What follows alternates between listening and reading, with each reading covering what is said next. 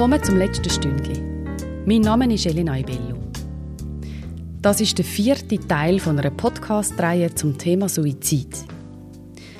In dem letzten Teil redet man über Suizid in der Kunst und Kultur, nachdem er in den ersten drei Folgen den Rasmus als Betroffenen gehört und anschließend über Trauer nach Suizid und über Suizidalität und Suizidprävention geredet haben.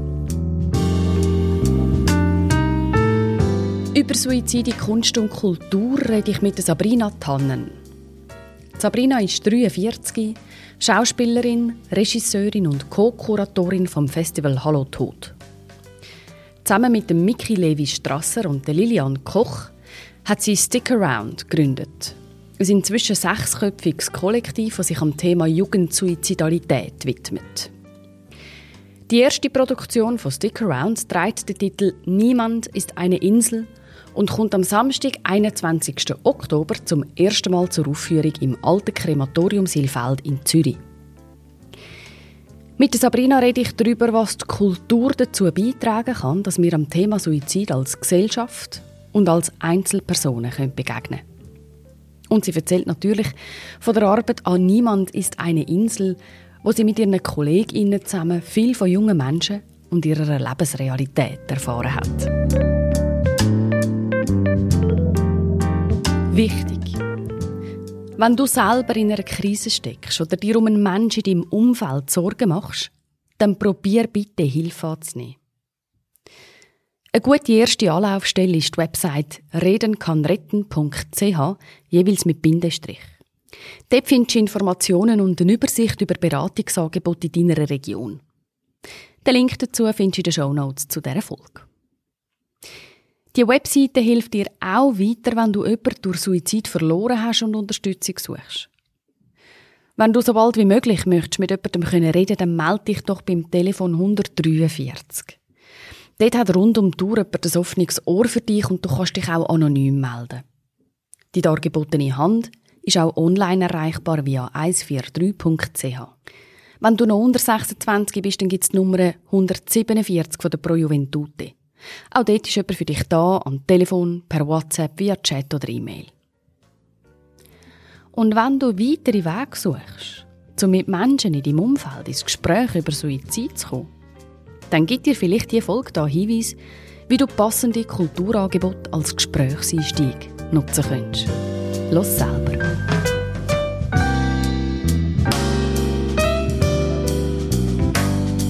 Ja, hallo Sabrina. Guten Morgen. Schön, dass du da bei mir im letzten Stündchen bist. Danke vielmals. Vielen Dank für die Einladung. Sehr gern.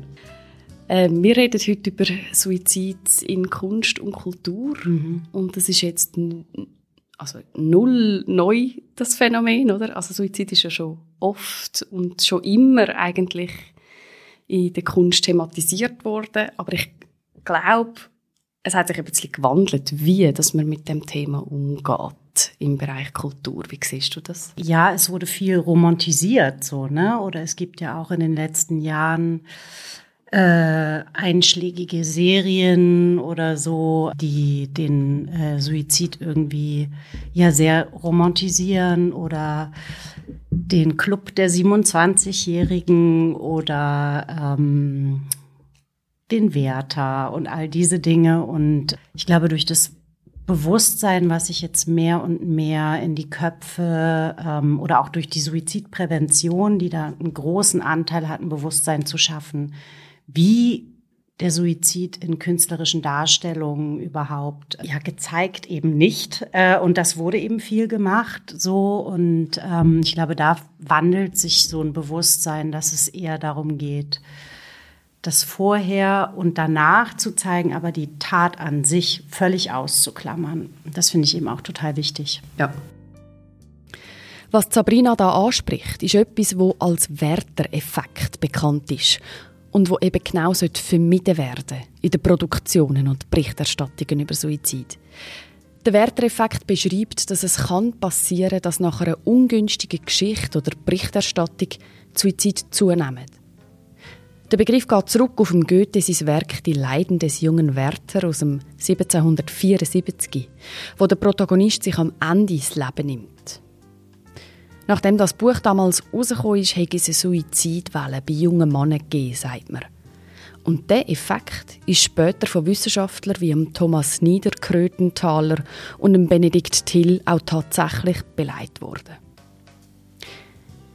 Die gleichen Wissenschaftler haben aber auch einen anderen Effekt belegen einen, der das Gegenteil bewirkt. Geschichten über Menschen, die es geschafft haben, aus einer suizidalen Krise wieder rauszukommen, können bewirken, dass die Suizidalität zurückgeht.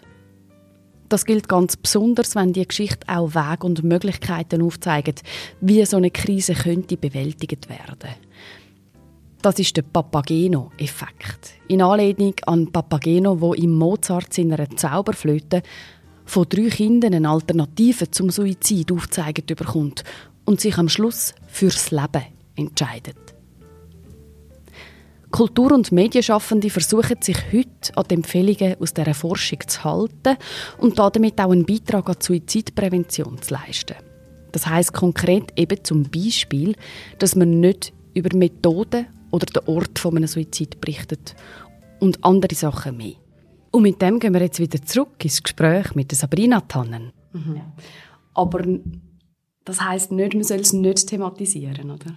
Nee, auf gar keinen Fall. Also das ist ja so ein bisschen die Krux, dass es eh sehr tabuisiert wird und Menschen, die betroffen sind, hinterblieben, zugehörig oder angehörig, das immer noch als Stigma erleben. Und ich glaube, wir sollten viel mehr darüber sprechen, dass äh, der Suizid mitten in der Gesellschaft geschieht, so und sich nicht irgendwo am Rande äh, abspielt, sondern ähm, in der Recherche zu unserem Projekt ist uns aufgefallen, wir haben viel mit Menschen gesprochen. Und ah ja, ich habe das also der Freund von einer Freundin oder ja bei mir in der Familie oder und es kommt dann so, dass wir, dass wir so gemerkt haben, oh wow, es haben so viel mehr Menschen schon mal Kontakt mit Suizid gehabt, als wir das angenommen haben. Und das Bedürfnis, dort mal drüber sprechen zu können, war so groß. Mhm. Ja. Und es fehlt auch an Raum, zum darüber reden, oder? Total, weil erstmal ist es ja so ein Elefant, der dann im Raum steht. Äh, was sagen? Wie damit umgehen? Oder auch, wie nicht gelernt haben, erstmal zu, zu merken, das macht was mit mir, wenn ein Mensch teilt, ich habe jemanden durch Suizid verloren oder ähm, ich habe suizidale Gedanken oder so. Also diese Überforderung ist einfach krass, so dass wir nie gelernt haben, äh, vielleicht auch einfach mal kurz zuzuhören und nicht sofort einen Ratschlag zu geben oder so, ne, sondern erst mal kurz zu hören. Mhm. Ja. Und einfach für das Raum geben. Total. Mhm. Und nicht zu werten, glaube ich auch. Ja. Warum denn, warum haben wir dann immer den Hang zu dem Werten? Also ich habe ja die Folge, äh, den letzten Podcast mit Jörg Weishaupt gehört und das fand ich nochmal sehr interessant, dass er auch ähm, über Suizid als Todsünde gesprochen hat. Und ich glaube, das ist schon ein Punkt, dass das wie so sofort gewertet wird als Verbot oder es muss ja was Schlimmes im Umfeld passiert sein oder irgendwer muss schuld sein. Ja. Weißt du? Mhm. So es hilft ja auch eine Distanz dazu zu schaffen.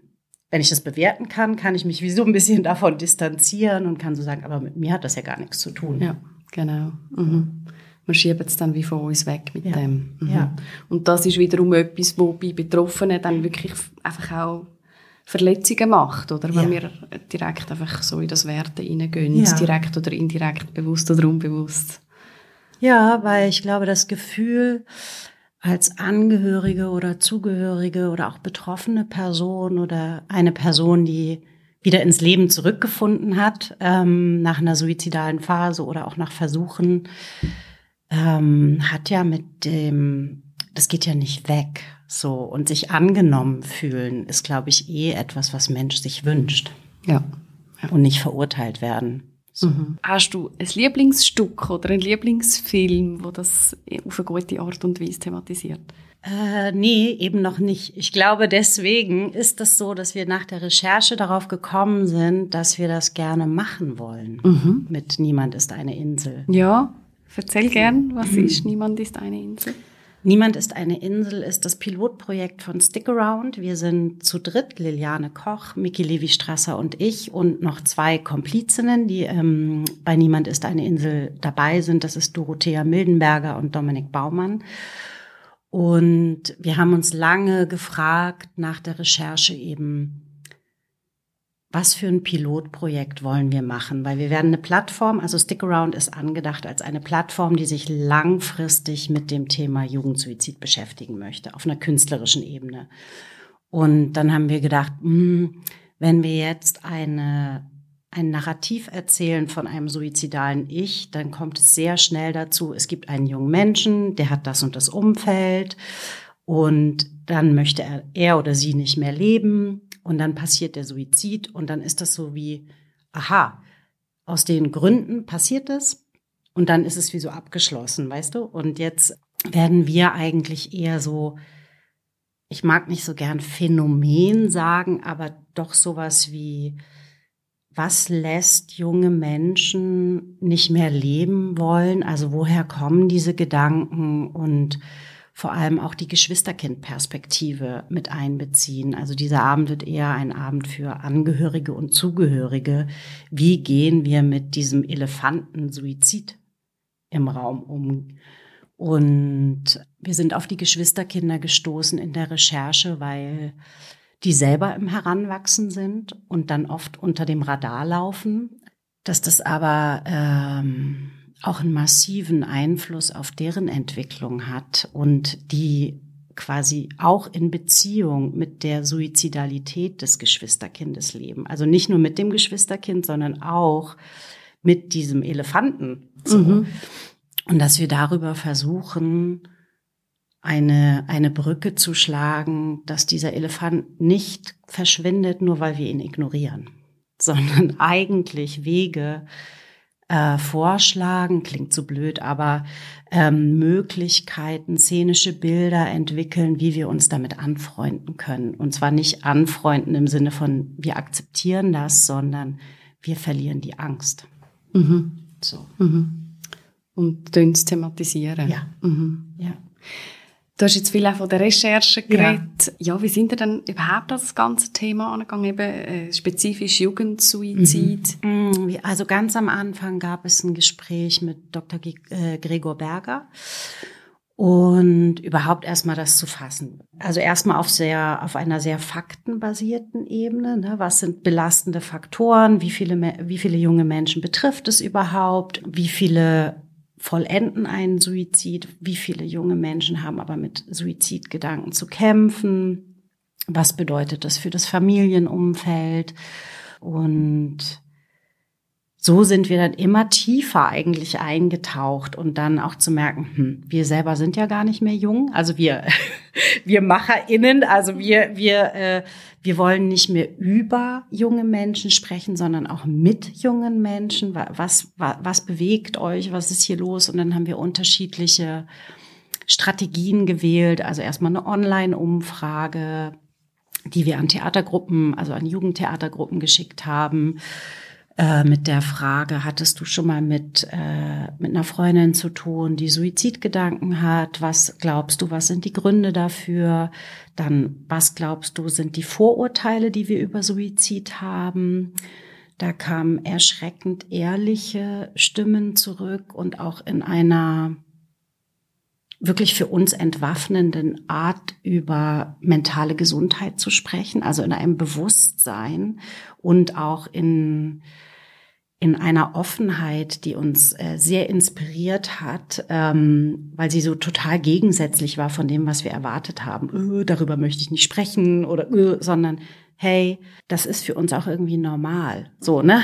Also ich kenne super viele, die, die Suizidgedanken haben oder ich kenne super viel, was mich selber auch, äh, wenn ich an die Zukunft denke, eigentlich denken lässt, pff, kein Bock, Alter, warum bin ich dafür verantwortlich so?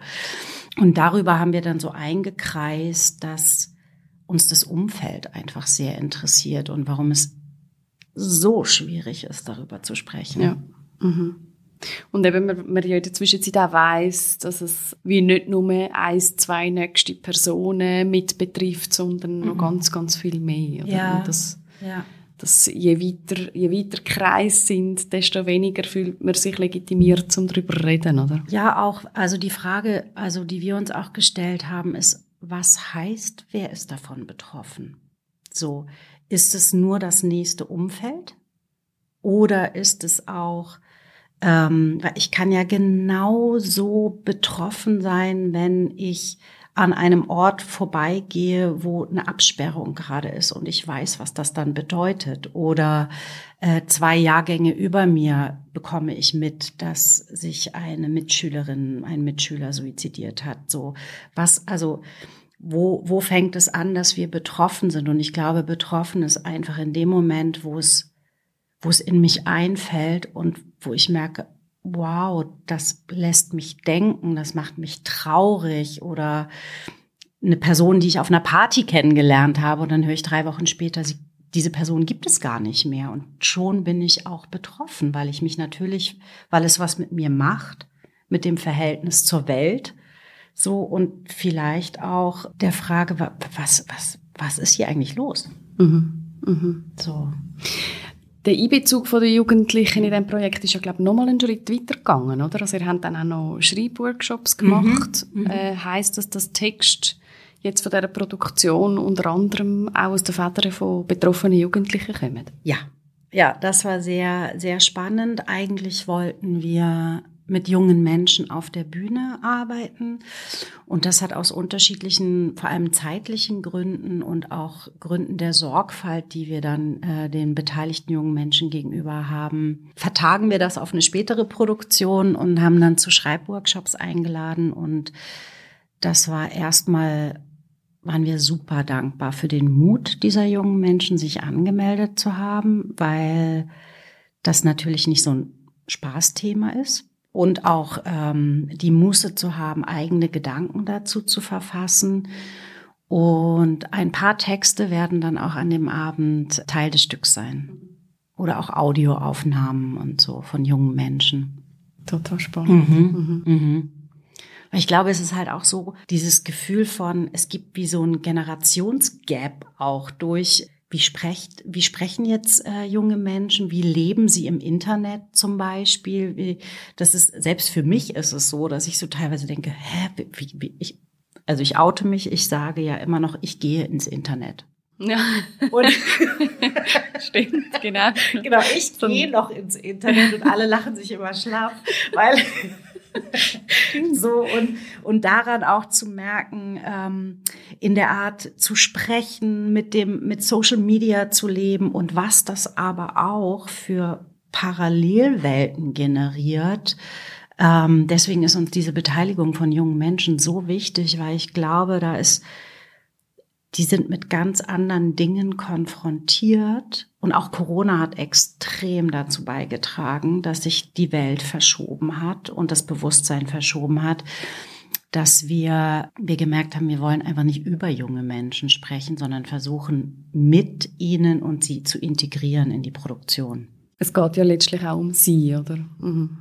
Auch. Also es geht um uns alle. Also sozusagen die äh, als ähm, Fokus ist natürlich der Jugendsuizid, aber es geht ebenso um hinterbliebene Mütter oder Mütter, die damit zu dealen haben, Väter, Geschwister, Freundinnen, also äh, um uns alle, die Nachbarin, äh, den, den ja, den Vertrauenslehrer oder oder oder, oder Vereinstrainerin. Ja, total. Es gibt so viele Menschen, die involviert sind oder also mega viele Menschen, die ja doch auch in Beziehung zu jungen Menschen stehen, die, denen es oft nicht so gut geht. Mhm.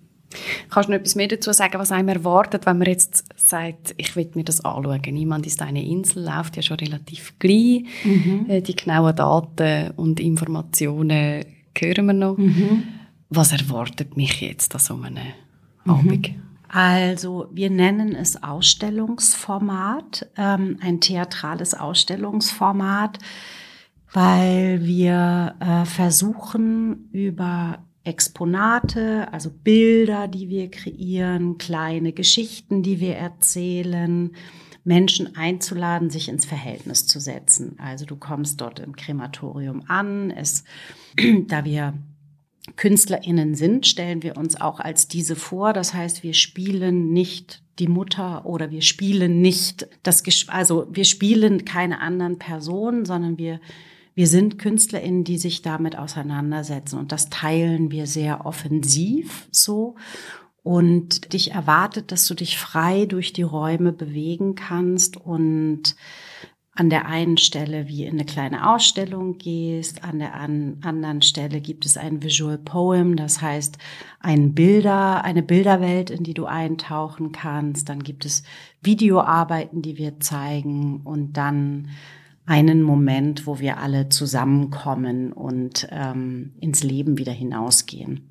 Also ich rede bewusst sehr abstrakt, weil Natürlich. um, um nicht zu viel zu verraten. Genau. Aber ich finde es dann schon mal sehr interessant. Also das heißt, ich bin eigentlich auch dann als, als Teilnehmerin aktiver Teil von dieser Produktion, wenn ich dort bin. Also ich hocke nicht nur da und, und schaue und höre. Mhm. Also ich glaube, das ist so der Wunsch, den wir haben, dass äh, du frei wählen kannst, ob du Momente einfach dort sitzen möchtest und zuhören, zuschauen möchtest oder ob du äh, da wir im Krematorium sind, gibt es so den rechten Flügel, den linken Flügel und den Mittelteil.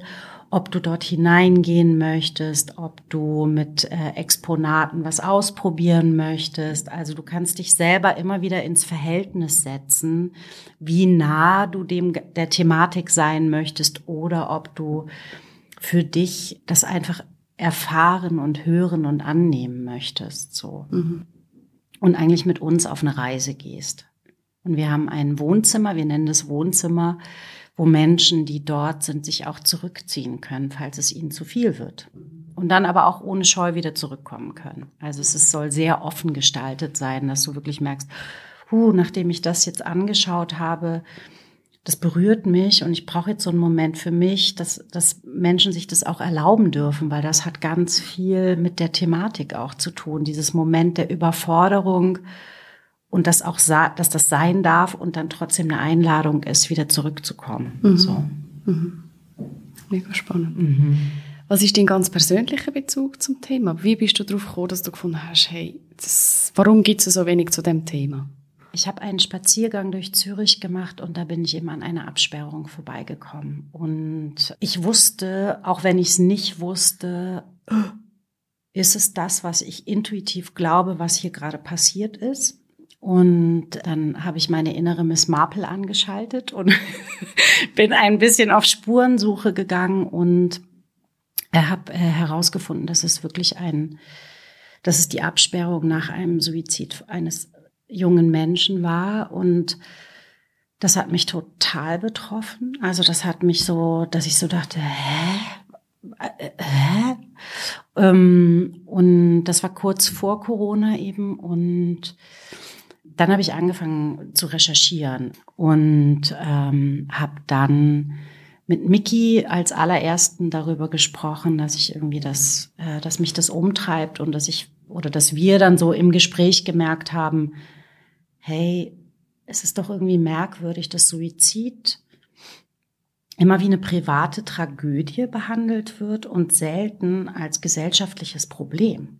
Also wo, wodurch entsteht, dass, dass das super schnell irgendwie auf das private Umfeld reduziert wird und dann müsst ihr irgendwie damit dealen, aber dass wir als Gesellschaft uns auch mal ein bisschen fragen sollten, wie leben wir eigentlich miteinander? Und, ähm, und dann ist Liliane dazugekommen und so ist das hat sich das Stück für Stück entwickelt und wir haben dann in den Gesprächen festgestellt, dass wir drei auch ähm, biografische Bezüge haben. Und das war irgendwie mega schön, weil wir so internen Sharing gemacht haben und uns so erzählt haben, was, wie sind wir damit schon mal in Kontakt gekommen.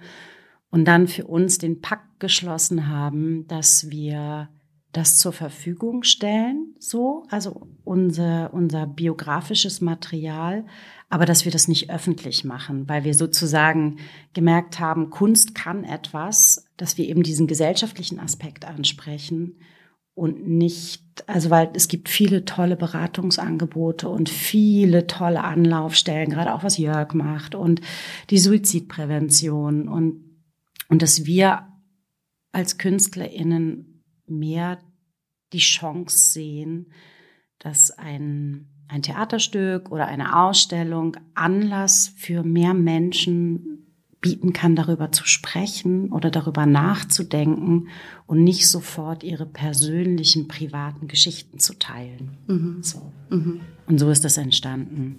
Ja, und auch total wichtig, eben, dass man das wirklich auf der gesellschaftlichen Ebene thematisiert. Und ich denke auch, dass Kultur da eine große Rolle spielt und, und gewissermaßen auch äh, ein bisschen eine Verantwortung hat. Und ich finde es mhm. mega schön, dass ihr das, mhm. äh, dass ihr das Thema aufnehmt, dass ihr die Produktion angeht. Mhm. Und wenn ich es richtig verstanden habe, folgen ja allenfalls dann auch noch mehr Projekte ja. zu diesem Thema. Ja. Also das heißt, es lohnt sich dran zu bleiben bei Stick Around. Mhm. Ähm, den Link dazu gibt es dann noch in den Show Notes. Ich danke dir ganz herzlich, Sabrina. Vielen Dank. Hat mich sehr gefreut und weiterhin alles Gute. Vielen, vielen Dank.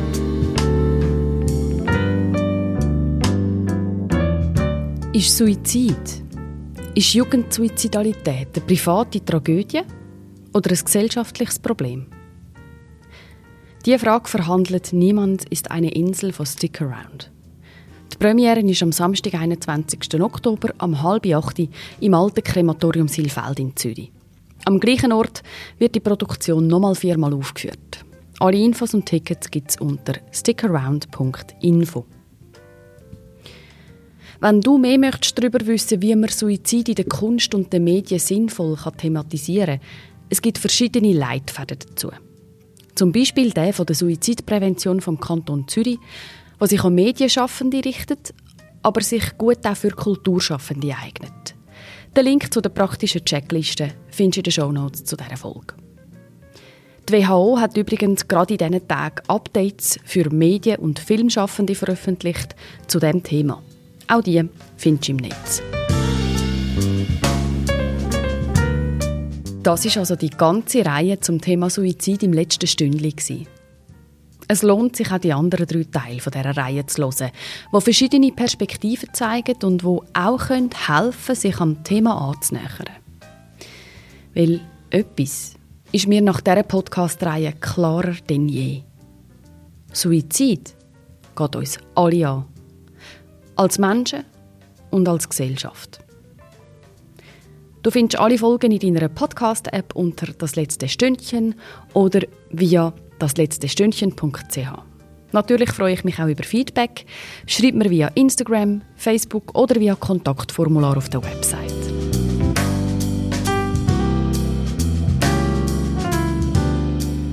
Danke herzlich der Suizidprävention vom Kanton Zürich, die diese Podcast-Reihe unterstützt hat. Im Kanton Zürich läuft seit acht Jahren ein Schwerpunktprogramm zur Suizidprävention. Den Link dazu findest du im Episodenbeschreibung. Danke auch ans Festival Hallo Tod für die Zusammenarbeit.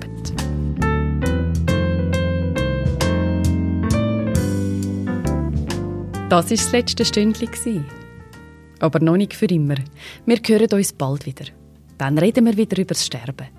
Weil Totschweigen nur selten hilft. Weil es spannend ist und viel darüber zu sagen gibt. Mein Name ist Elina Ibello. Bis bald.